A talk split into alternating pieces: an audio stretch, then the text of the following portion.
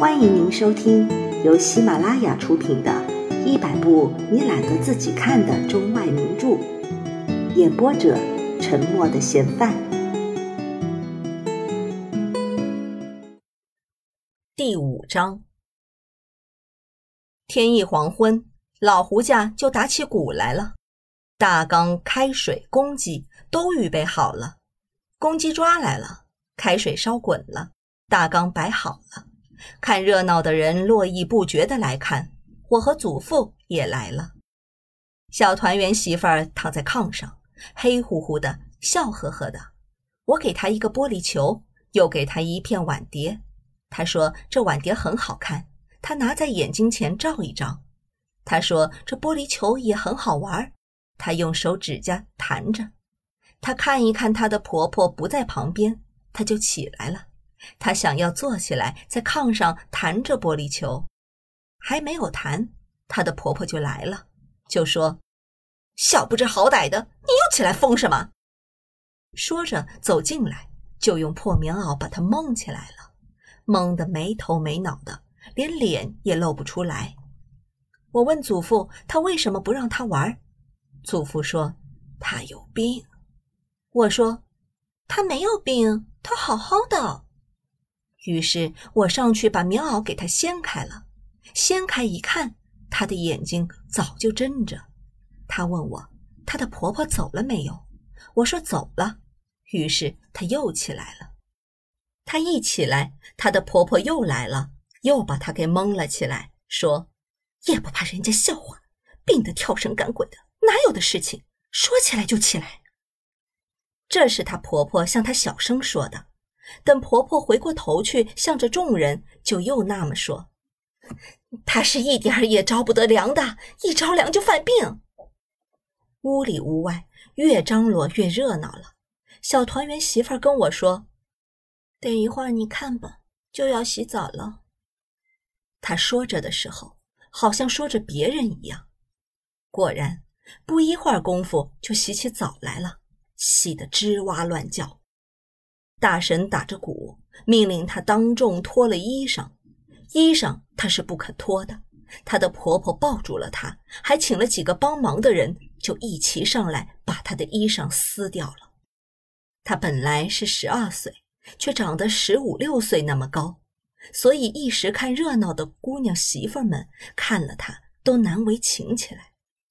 很快的小团圆媳妇就被抬进大缸里去。大缸里满是热水，是滚熟的热水。他在大缸里边叫着跳着，好像他要逃命似的狂喊。他的旁边站着三四个人，从缸里搅起热水来往他的头上浇。不一会儿，浇得满脸通红。他再也不能够挣扎了，他安稳的在大缸里边站着。他再不往外跳了，大概他觉得跳也跳不出来了。那大缸。是很大的，他站在里边，紧紧露着一个头。我看了半天，到后来他连动也不动，哭也不哭，笑也不笑，满脸的汗珠，满脸通红，红的像一张红纸。我跟祖父说：“小团圆媳妇儿不叫了。”我再往大缸里一看，小团圆媳妇儿没有了，她倒在大缸里了。这时候，看热闹的人们一声狂喊，都以为小团圆媳妇是死了，大家都跑过去拯救她，竟有心慈的人流下眼泪来。小团圆媳妇儿还活着的时候，她像要逃命似的；前一刻她还求救于人的时候，并没有一个人上前去帮忙她，把她从热水里解救出来。现在她是什么也不知道了。什么也不要求了，可是，一些人偏要去救他，把他从大缸里抬出来，给他浇一点冷水。这小团圆媳妇儿一昏过去，可把那些看热闹的人可怜的不得了。就是前一刻他还主张着用热水浇啊，用热水浇啊的人，现在也心痛起来，怎能够不心痛呢？活蹦乱跳的孩子，一会儿功夫就死了。小团圆媳妇儿摆在炕上，浑身像火炭那般热。东家的婶子伸一只手来，到她身上去摸一摸；西家大娘也伸出手来，到她身上去摸一摸，都说：“哎呦，热得和火炭似的。”有的说水太热了一点儿，有的说不应该往头上浇，大热的水一浇哪有不昏的。大家正在谈说之间，她的婆婆过来，赶快拉了一张破棉袄给她盖上了，说：“赤身裸的羞不羞啊？”小团圆媳妇儿怕羞，不肯脱下衣裳来。她婆婆喊着号令，给她撕下来了。现在她什么都不知道了，她没有感觉了，婆婆反而替她着想了。大神打了几阵鼓，二神向大神对了几阵话。看热闹的人，你望望他，他望望你。虽然不知道下文如何，这小团圆媳妇到底是死是活，但却没有白看一场热闹，到底是开了眼界，见了世面，总算是不无所得的。有的竟觉得困了，问着别人三道鼓是否加了横锣，说他要回家睡觉去了。大神一看这场面不大好，怕是看热闹的人都要走了，就卖一点力气叫一叫坐，于是痛打了一阵鼓，喷了几口酒在团圆媳妇的脸上，从腰里拿出银针来刺着小团圆媳妇的手指尖。不一会儿，小团圆媳妇就活转过来了。大神说：“洗澡必须连洗三次，还有两次要洗的。”于是人心大为振奋，困的也不困了，要回家睡觉的也精神了。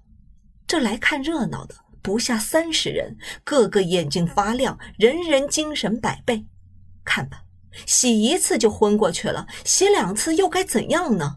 洗上三次，那可就不堪想象了。所以看热闹的人的心里都满怀奥秘。果然的。小团圆媳妇儿一被抬到大缸里去，被热水一烫，就又大声的怪叫了起来。一边叫着，一边还伸出手来把着缸沿，想要跳出来。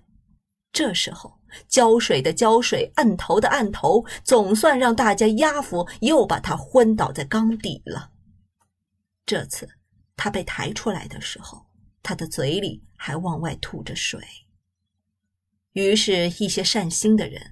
是没有不可怜这小女孩子的，东家的二姨、西家的三姨就都一起围拢过去，都去设法施救去了。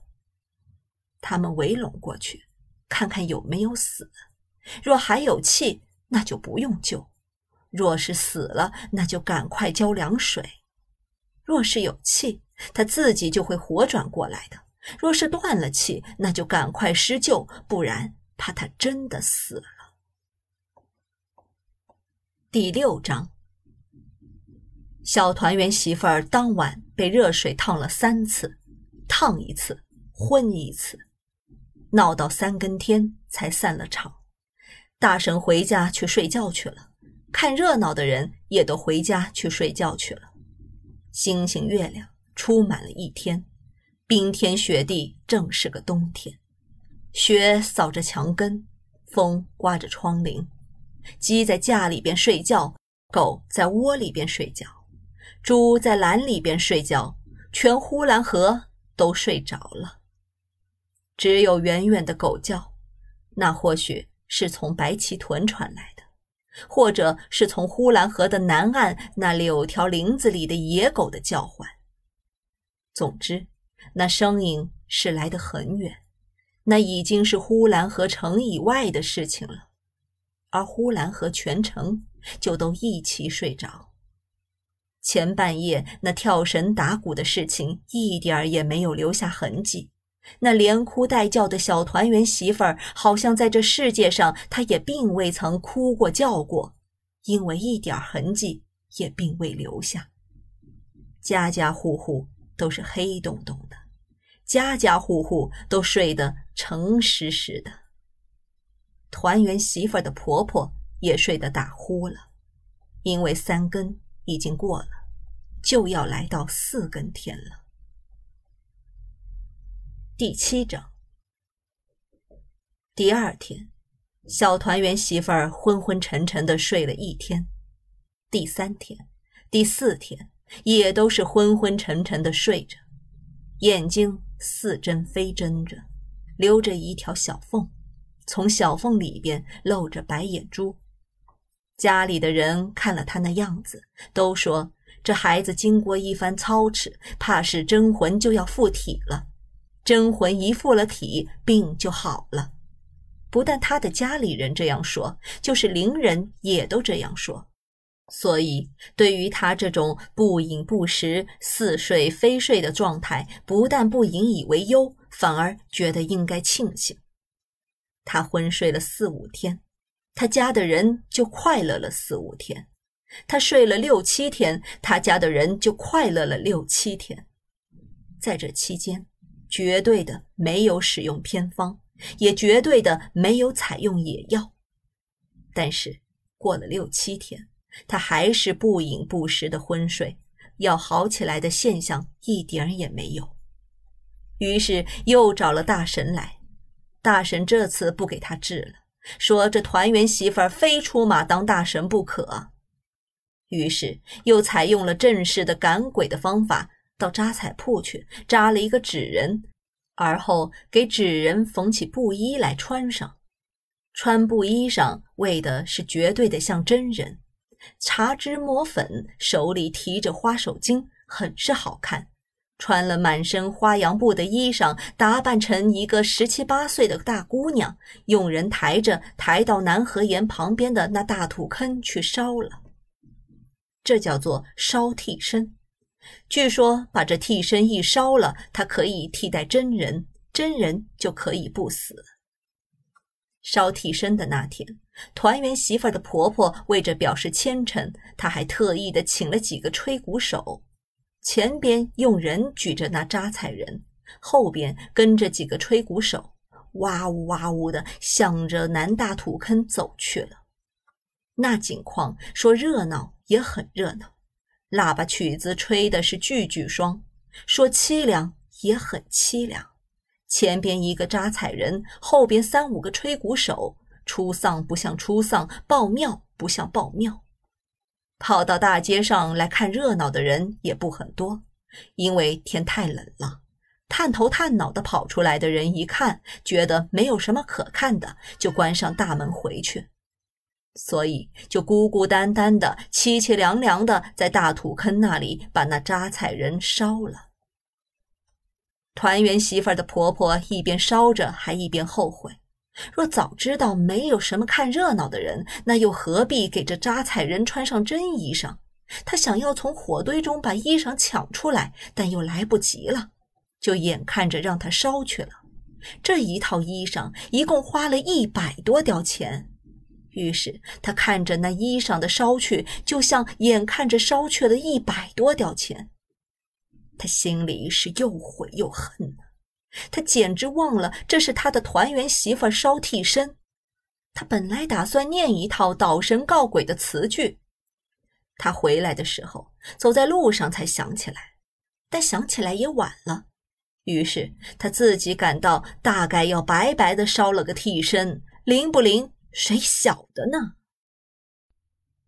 本集播放完毕，感谢您的收听。